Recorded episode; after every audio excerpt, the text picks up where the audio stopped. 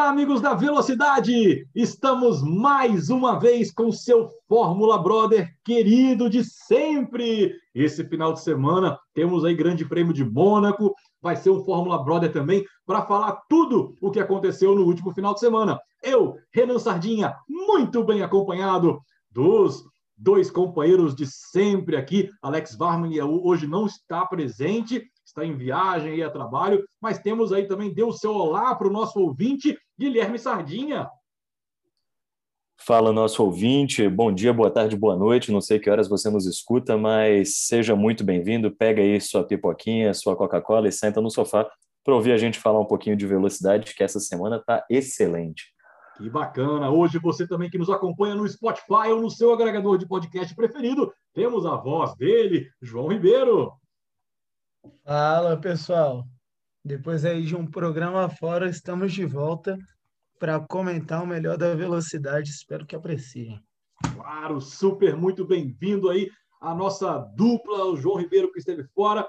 Mas vamos lá, pessoal, vamos começar hoje falando sobre Stock Car esse final de semana tivemos a etapa de Interlagos da Stock, circuito tradicionalíssimo no automobilismo brasileiro e também no automobilismo mundial. Tivemos aí uma vitória na primeira corrida do Daniel Casagrande e a vitória na segunda corrida do Antônio Félix da Costa, que semana passada venceu a Fórmula E em Mônaco, veio para o Brasil e venceu também aí a segunda corrida da Stock Car em Interlagos, uma prova que foi marcada por um acidente uh, bizarro aí do Gaetano de Mauro, que tentou passar o Guilherme Salas o Daniel Serra no meio deles.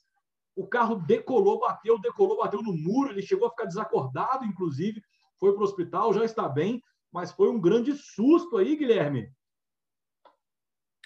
É, é definitivamente um susto, mas é aquilo que a gente conversava antes. Galvão Bueno já cantou essa pedra 30 anos atrás, que a física não permite algumas coisas. É, desde que eu sou criança, eu sei que uma das regras da física é que dois corpos não ocupam o mesmo lugar. E ele tentou colocar o carro não só no mesmo lugar que um carro, como de dois carros. Acho que nada mais justo do que uma decolagem daquela. Ainda bem que não tivemos algum acidente um pouco mais grave, foi uma coisa que, embora tenha tido escoriações, foi uma coisa mais leve para o piloto. Mas é, a física não mente, né? Você olhando aquela situação, foi claramente culpa do nosso ah. piloto que decolou ali. Exato, e, e você, se você vê a, a, disputa, né, era disputa pelo segundo lugar, né, porque o, o Félix da Costa já estava lá em primeiro, e aqueles três carros ali estavam disputando não somente o segundo lugar, mas também o lugar no pódio. E acabou que nenhum dos três conseguiu, né, porque teve aquela batida, essa batida aí bem uh, uh, bizarra. Né? Alguns pilotos aí grandes, inclusive, foi uma prova de muitos incidentes, né? grandes pilotos da Stock Car, como o Barrichello e o Cacabueno, tiveram que recolher o carro. Né? O, o, o, Felipe Massa, ele, apesar de ter largado lá atrás, conseguiu chegar em 15, mas ainda muito aquém do que a gente está esperando deles. E, e, e, o Canaã fez seus primeiros pontos aí também na Stock Car, aí se adaptando à categoria. Algum comentário sobre a principal categoria do, do automobilismo sul-americano, João? É, eu queria falar, parabenizar o Antônio Félix da Costa, porque com o feito desse final de semana, ele se tornou o primeiro europeu a ganhar uma prova da Stock Car, como bem disse Renan, o principal prêmio de automobilismo aqui da América Latina. Então, parabéns, Antônio Félix da Costa. Exatamente, só que infelizmente ele não vai ter seus pontos computados, né? Porque tem uma cláusula no regulamento que obriga todos os competidores a serem filiados né, da Confederação Sul-Americana de Automobilismo. E como ele foi convidado semana passada para substituir o Ricardo Maurício, que estava com Covid, não deu tempo de fazer essa formalidade e os pontos da vitória não vão ser creditados aí ao Antônio Félix da Costa, mas o troféu vai estar lá no, no, no, na estante da sala da casa dele e com certeza esses pontos não vão fazer diferença na vitoriosa carreira do português. Pessoal, é, esse final de semana temos aí a, já a classificação da Indy 500, porque lá no dia 30 de maio né, teremos as 500 milhas de Indianápolis, prova mais tradicional do automobilismo mundial, na, na minha opinião, a meca do automobilismo mundial. Esse final, essa semana, né, ontem e hoje, começaram já os treinos livres da, da Fórmula Indy. Né, na, no treino de hoje, inclusive, o Will Power ficou na frente, né, o Canaan foi o melhor brasileiro, em, em 11 na, na 11 colocação. O outro brasileiro também, o Castro Neves, em 21 e o Pietro Fittipaldi em 31 Essa posição ela é muito perigosa, porque são 34 carros disputando um lugar nas 31 vagas que a Indy 500 disponibiliza. Então, três pilotos vão dançar. O Pietro Fittipaldi aí está na, na, na, zona de corte, vamos dizer assim, é o primeiro piloto uh, uh, acima da zona de corte. É, se você for considerar os tempos de hoje, né, segundo as análises aí do, da, dos americanos, dos programas esportivos americanos, essa posição do Canaã em 11 ela foi feita é, em situações de vácuo. Né? Na situação da classificação, onde o piloto está sozinho na pista, ele fez o quinto melhor tempo. Então aí, Canaã, que já foi vencedor das 500 milhas, já foi campeão da Fórmula Indy, inclusive, pode ter aí um bom resultado lá no dia 30, mas é uma corrida longa, onde tudo pode acontecer, mas eu, eu particularmente, estou muito ansioso pelas 500 milhas, gosto muito de acompanhar a corrida americana, pessoal. É, coloco ainda, né, que em 2021 a gente tem o retorno aí do Bump Day, a, a parte interessante aí da Indy 500 que a gente não teve em 2020, para o nosso ouvinte que não é muito próximo. É uma corrida que indica quais são os 33 pilotos que vão correr a corrida do, do Indy 500. Como ano passado tivemos exatamente 33 pilotos inscritos, não tivemos o Bump Day. Esse ano nós temos 34 carros, então a gente volta com Bump Day e um deles fica de fora aí na nossa briga do, do Indy 500. E, bom, geralmente essa corrida de quem fica bampado no final é bem interessante e bem emocionante, né? Exatamente, é muito legal mesmo. A prova acontece no dia 30 de maio, no próximo domingo da semana, domingo da semana que vem, né, depois do Grande Prêmio do Mônaco, a uma hora da tarde, com transmissão da TV Cultura. É, e ainda falando de Indy, pessoal, esse final de semana foi muito especial para o Romain Grosjean, né, que depois daquele acidente terrível, quase custou sua vida no Grande Prêmio do, do Bahrein do ano passado, na Fórmula 1. Ele correu de Fórmula Indy esse ano, já tinha feito duas etapas, e participou da quinta etapa de Fórmula, de Fórmula Indy esse final de semana, que era tradicionalmente feita no circuito misto de Indianápolis, aquele mesmo que era feito na Fórmula 1, uh, e foi feito também na Fórmula Indy esse final de semana. Ele fez a pole position no sábado e no domingo ele ficou em segundo lugar, não ganhou somente porque ele perdeu muito tempo atrás um retardatário. As regras de bandeira azul são diferentes na Fórmula Indy, porque o, o, o retardatário também pode usar o botão de ultrapassagem para não ser ultrapassado e não perder a volta. Então, o Takuma Sato, que ficou na frente dele, acabou atrapalhando e, e, e o VK venceu a prova com Grosjean em segundo. Mas, João, para quem quase perdeu a vida, ganhar um troféu de segundo lugar em Indianápolis é muito especial, né? Não, isso é maravilhoso e é um, uma prova para ele, para todo mundo, de uma coisa que ele vem dizendo que o acidente mudou a cabeça dele, tornou uma pessoa mais focada. Ele chegou a dizer em uma entrevista que ele tinha ficado mais feliz, que ele vê a importância e o espaço que aquele acidente teve na carreira dele, que ele não vai largar o automobilismo nunca, vai continuar correndo. E essa esse final de semana foi a prova que ele tem tudo para realmente continuar. É um excelente piloto e prova que ainda tem cabeça, mesmo uma, um, um esporte de elite que é a Fórmula Indy. Exato. E, e Guilherme, analistas americanos já estão dizendo que devido ao baixo rendimento do Pietro Fittipaldi, Indianápolis vai ser decisivo para ele, porque já estão cogitando em colocar o Grosjean também nos circuitos ovais. É, acho que Pietro aí tem que se provar um pouco mais dentro de pista. Não, não adianta se, se resguardar num sobrenome que, que traz uma bagagem de automobilismo fantástica, mas ele tem que começar a mostrar um pouco mais dentro de pista. E agora trazendo essa criticidade aí para a situação dele, onde não só começa a ter que se provar, como tem alguém na rabeta querendo essa vaga. Então, Exatamente. vamos ver aí as próximas corridas. Exato. E aproveitando você, Guilherme, para a gente terminar aí o nosso giro pelo automobilismo, começar a falar de Fórmula 1, a gente falou do automobilismo de quatro rodas, mas eu sei que você agora virou aí um motociclista, motoqueiro, não sei como é que se usa a terminologia aí para o que você está fazendo, mas diga aí para a gente o que aconteceu no mundo das duas rodas nesse final de semana. Vamos lá. É, primeiramente, motociclista, motoqueiro aí, eu acho que você vai gerar a desavença de uma grande parte da comunidade de motociclistas no Brasil.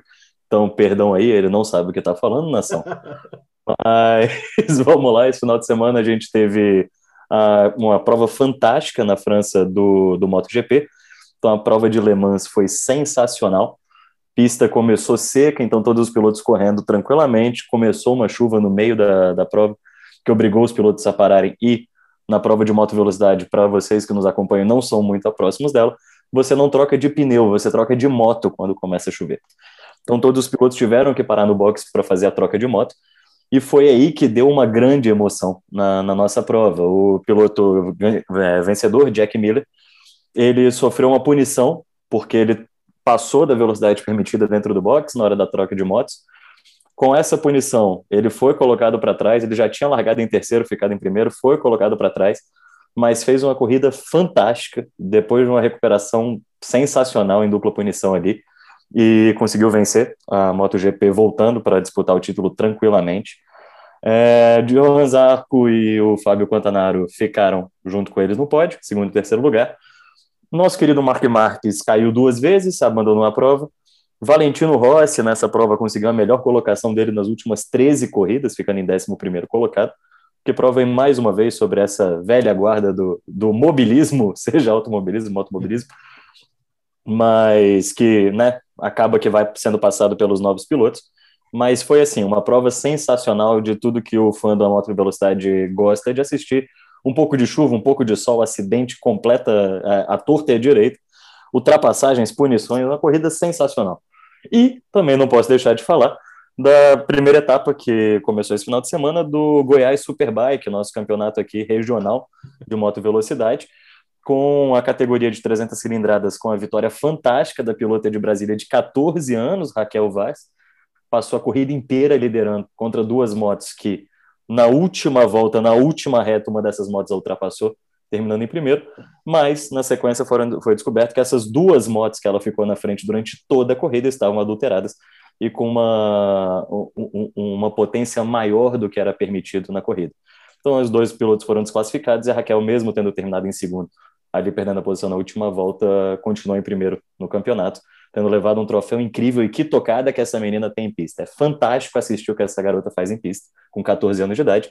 E na categoria 600, também o parceiro dela da mesma equipe, Kilman Munhoz, ficou em segundo lugar nas 600, trazendo aqui para Brasília também esse troféu fantástico, perdendo só para o Gustavo Manso, que ficou em primeira corrida inteira e mostrou também uma tocada sensacional no, no nosso Goiás Superbike. Próxima prova só mês que vem e a gente vai avisando vocês sobre horários e transmissões.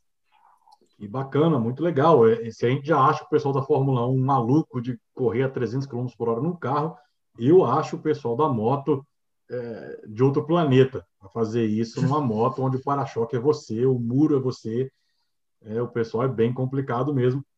E você sente muito. Mark Marques aí no, na MotoGP, por exemplo, depois de uma lesão, passou muito tempo parado, não está conseguindo voltar com a mesma constância. O grande campeão, Mark Marques, é, é, é bem. É, é, esse pessoal é insano, ainda mais correr na chuva. Cara, na boa, na chuva, de moto 300 por hora, não rola, não vai rolar. Eu, quando eu vejo isso na rua, já dá Sem ABS. Oi? Sem ABS. Sem ABS, exatamente. Mas que legal, é muito bom saber aí, por exemplo, na, na, na Goiás Super Cup aí, que os pilotos de Brasília estão fazendo a diferença, né? Para quem não sabe, os nossos ouvintes aqui, nós somos de Brasília. Brasília falta só ter agora o autódromo, né? Está interditado já há um tempão. É muito interessante aí para os pilotos da casa poderem vencer aqui perto de casa também. Mas, pessoal, sem mais delongas, passamos aí um giro pelo automobilismo, pelo motociclismo mundial e também local. Mas agora a gente vai falar sobre Fórmula 1, os próximos aí 10 minutos, 15 minutos do programa, para a gente finalizar sobre Mônaco. Mônaco voltou ao calendário, não esteve no ano passado devido ao agravamento da pandemia do, do coronavírus, mas esse ano está no calendário, vai ser uma prova com público, não com aquele público todo que nós estamos habituados em Mônaco, vai ter muito menos glamour, né? até mais calma né? para quem costuma ir para Monte Carlo nesse final de semana.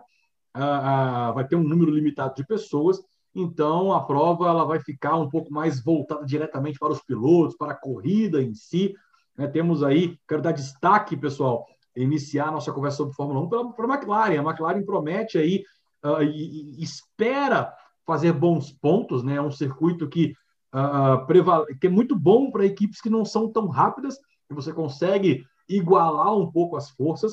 E tanto o Ricardo quanto o Norris esperam fazer um bom final de semana. A McLaren, inclusive, deu a opinião de vocês, mas na minha, a, a, pintura do carro da McLaren, uma pintura especial, lembrando aí o Ford GT40 da década de 60, década de 70, que fez muito sucesso em Le Mans. A pintura tá fantástica da McLaren, para quem tiver interesse, olhem na internet a pintura da McLaren para Mônaco, inclusive os, o macacão dos pilotos também vão ser em cores diferentes. O que, que você acha aí da McLaren para Mônaco, João? Eu tô, eu fiquei, quando eu vi a pintura, eu fiquei em choque, ficou realmente muito bonito, gostei muito, muito melhor do que a cor que eles estão usando atualmente no grid, inclusive. É, e eu acredito que o Norris, eu estou esperando o Norris para essa corrida, vim com tudo, ele está se mostrando uma pessoa muito animada, uma pessoa que quer ganhar destaque nessa nova geração da Fórmula 1, né? As pessoas que vão assumir os postos mais altos da Fórmula 1 nos próximos anos. E eu acho que ele vai vir com uma tocada incrível nessa pista que é muito difícil. Também esse é o limiar. Se você vier muito animado, pode perder em qualquer curvinha ali, qualquer chicane já era. Exatamente. E você, Guilherme, sobre a McLaren, algum comentário? É, acho fantástico, né, a, a, volta desse carro com a parceria da Gulf, é, essa uma parceria que foi tradicionalíssima ali antes dos anos 90 e que voltou meio tímida ali no carro, só com um adesivinho desde julho do ano passado na lateral, mostrando a Gulf. E agora eles resolveram voltar e refazer um carro especial aí para esse nosso GP, trazendo esse patrocínio de volta e toda a marca que tiveram naquele momento de história da McLaren. Então, acho que vai ser fantástico, mesmo que não tenha um desempenho muito bom, vai ser fantástico assistir essa McLaren na pista. E até o vídeo do Lando Norris no YouTube para contar essa notícia, ele tá tão feliz quanto eu acho que eu tô feliz, eu nem vou dirigir esse carro. Então, assim, você imagina como é que tá a situação ali dentro para um carro tão bonito desse, num GP tão tradicional. Exato. A, a, a Gulf, para quem não conhece, é uma, é uma petroleira, né, uma petrolífera americana, né, que de muito sucesso aí na história da McLaren. É, pessoal, eu quero falar aqui também, talvez a piada do dia, né? O Gunther Steiner, que é o, o chefão lá da Haas, a pior equipe do grid, foi perguntado para ele numa coletiva, né? Se, qual era a dica que ele daria para os pilotos da Haas em Mônaco. Ele falou: olha, fiquem longe do muro. Né? E convenhamos, Mônaco longe do muro é algo muito difícil, principalmente quando você tem Nikita Mazepan correndo pelos seus carros. E aí, pessoal? É, eu acho que a todo mundo a piada que se surgiu desde o fim da corrida passada é se o Nikita consegue terminar a prova, se ele vai acabar dentro da piscina que tem lá, ou mesmo dentro de uma das dos grandes iates que ficam perto da pista. Eu acredito que não, é uma pista muito difícil. Em corrida, a pressão vai atrapalhar a mente desse garoto que já não funciona. O Mickey, espero que ele consiga terminar, talvez ali não ficando em último, penúltimo com sorte, deixando nosso amigo Latifi para trás. É, o, o, Mick Schumacher, né, ele é um piloto que ele tem experiência nas categorias de base, já correu em Mônaco, inclusive, já foi bem em Mônaco, já foi para pódio em Mônaco nas categorias de base, e faz muito sentido ele conseguir fazer uma boa corrida, ficar à frente do Latifi, né, da, da, da Williams, que ele já tem feito né, nas últimas duas corridas. É, mas o Mazepan, eu vou me surpreender se ele não conseguir nem largar. Né? Ele não é um bom piloto, ele não tem um bom carro, é muito difícil você correr também com um carro ruim. Né? A gente tem que ter esse, esse pequeno meio por cento de crédito no Mazepan, mas acredito que ele deva mais uma vez bater em todas as sessões de treino, Guilherme.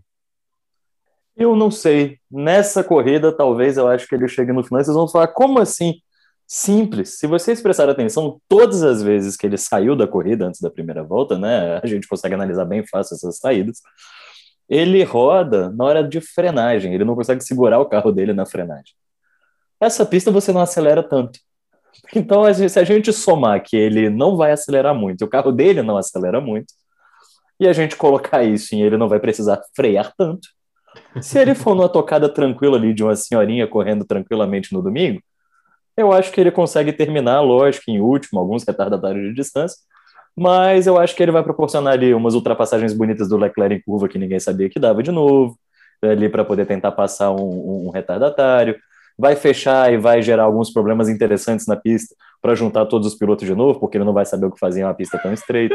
Então, assim, eu tô apostando nele para trazer um pouco mais de emoção e segurar e fazer merda durante a corrida inteira, e não só nos primeiros minutos ali de corrida.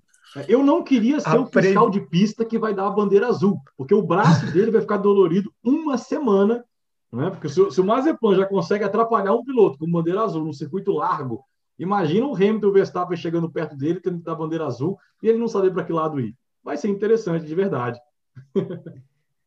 a previsão do Guilherme foi, então, que ele vai passar reto do túnel. Terminou o túnel, aquela chicane, ele atravessa ela reto o tempo todo. É, porque ele vai, tomar, ele vai tomar punição de 5 segundos o tempo todo, mas ele já é o último, então possivelmente ele vai largar lá no Grande Prêmio de Portugal. Mas, enfim, isso é problema para Gunther Steiner e uma atração à parte para a gente durante a corrida. Pessoal, saindo da Haas, entrando para a Ferrari. Né? O Carlos Sainz deu uma entrevista essa semana, né, perguntando, perguntaram para ele né, o, a, as dificuldades que ele estava tendo com a Ferrari, e ele disse que não conseguiu ainda ter confiança no sistema de, de largada da Ferrari. Né? E, de fato, o Carlos Sainz não está fazendo boas largadas, ele está perdendo posições.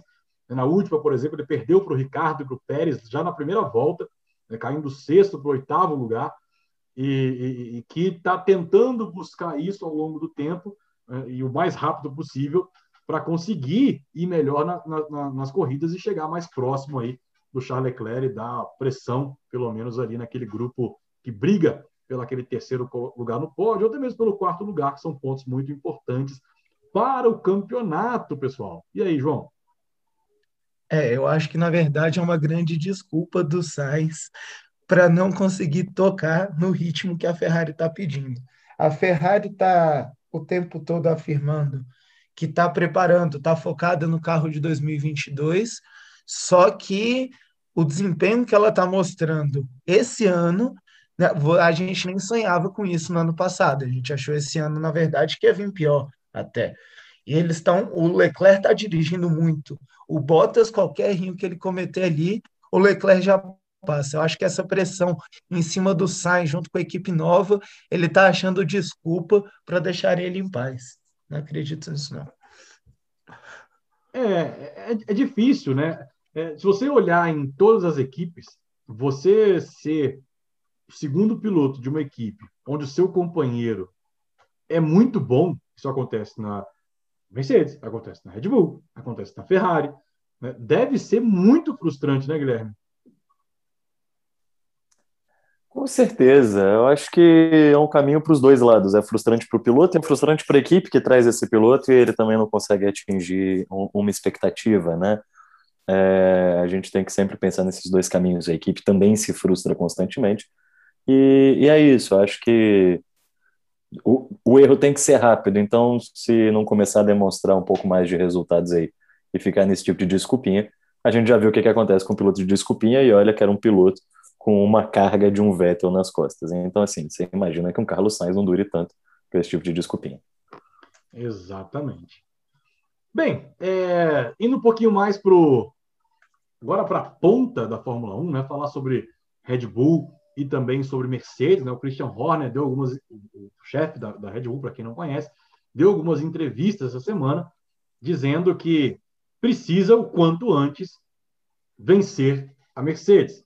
Isso parece ser algo óbvio, né? mas para uma equipe que está se desenvolvendo constantemente, que tá, vai começar a desenvolver os próprios motores a partir do ano que vem, uh, uh, eles precisam, de fato, mostrar para que vieram, né? mostrar como é que está sendo o desenvolvimento. É, o Verstappen tem um excelente, uma excelente oportunidade agora de vencer a corrida. Mônaco deixa os carros um pouco mais juntos em relação à velocidade, apesar da Red Bull também ser um carro muito veloz, e, ao meu ver, a Mercedes um carro mais equilibrado, favorecendo isso em Mônaco.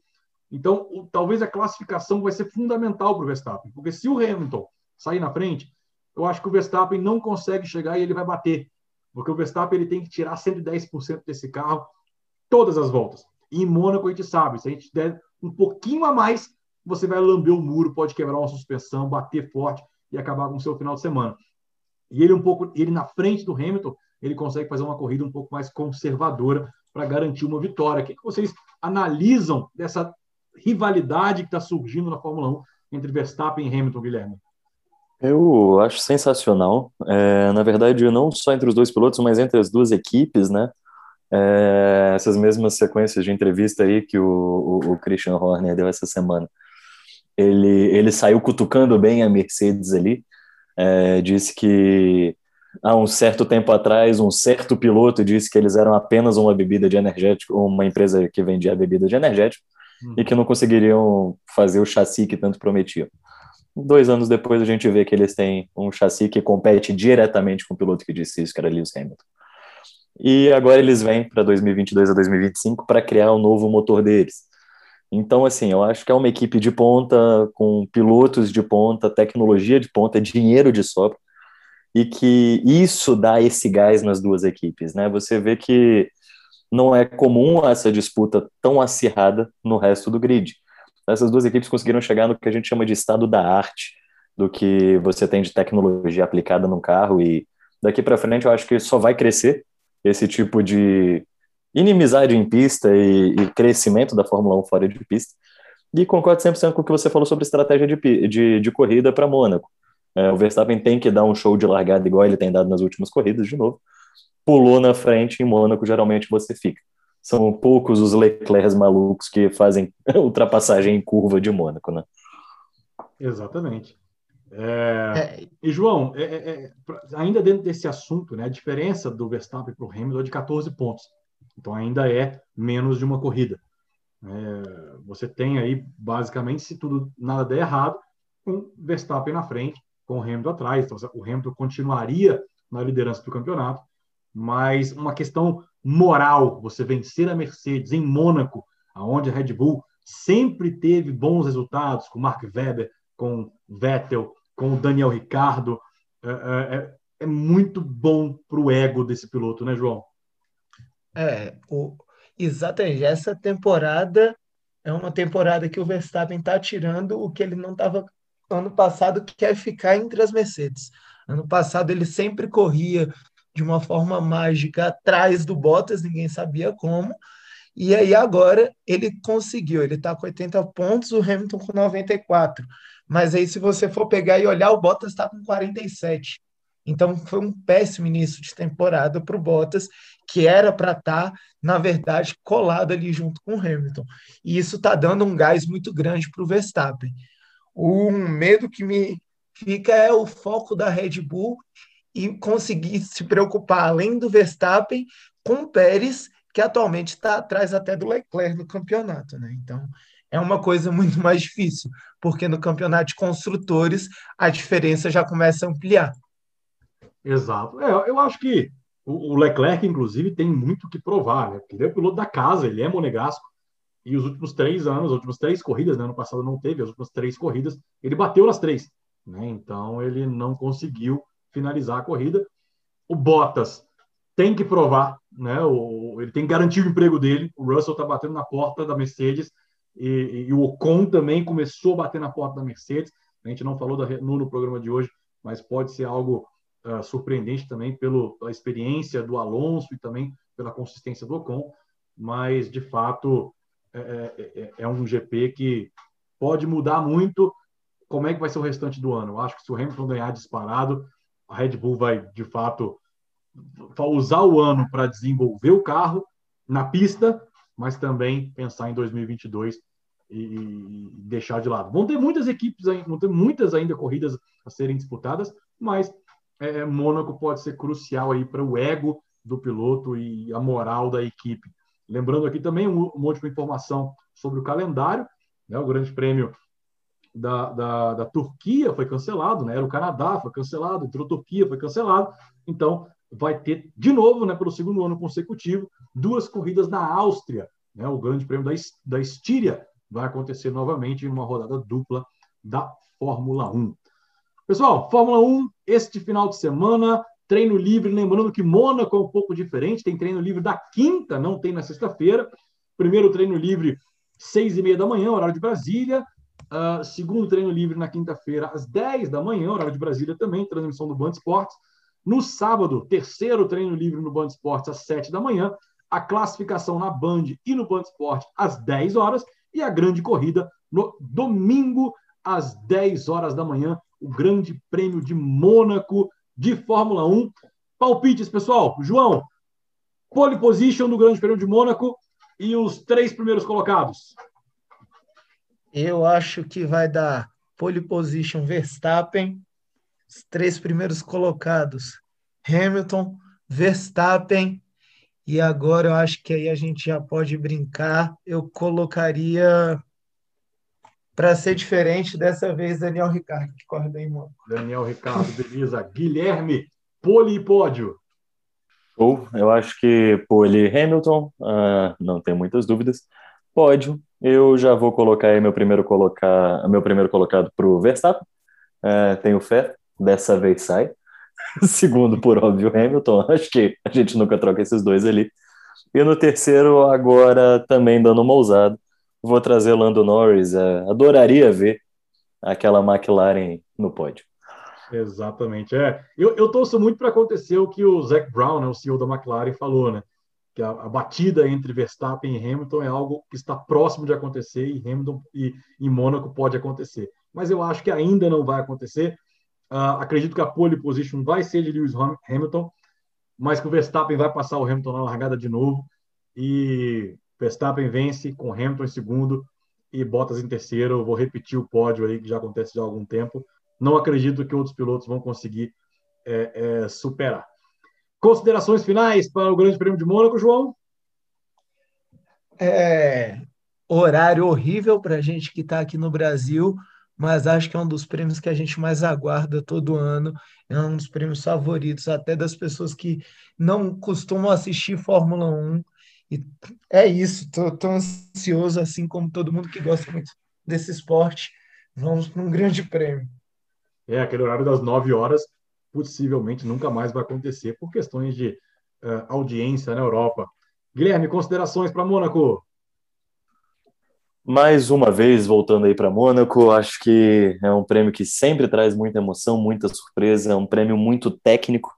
Então, vou sentar com a minha pipoquinha, porque esse vai ser incrível.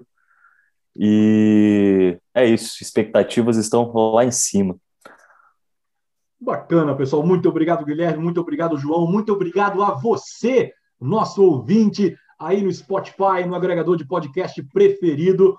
Uh, o nosso programa estará de volta na semana que vem. E lembrando que sempre quando tem etapa de Fórmula 1, a semana seguinte tem um programa especial de vídeo no YouTube. Mas continuamos aqui também no seu podcast. Um forte abraço para você curta, se inscreva, siga o Fórmula Brother aonde você quiser. Nos vemos na próxima semana. Um forte abraço, fiquem com Deus. Tchau, tchau.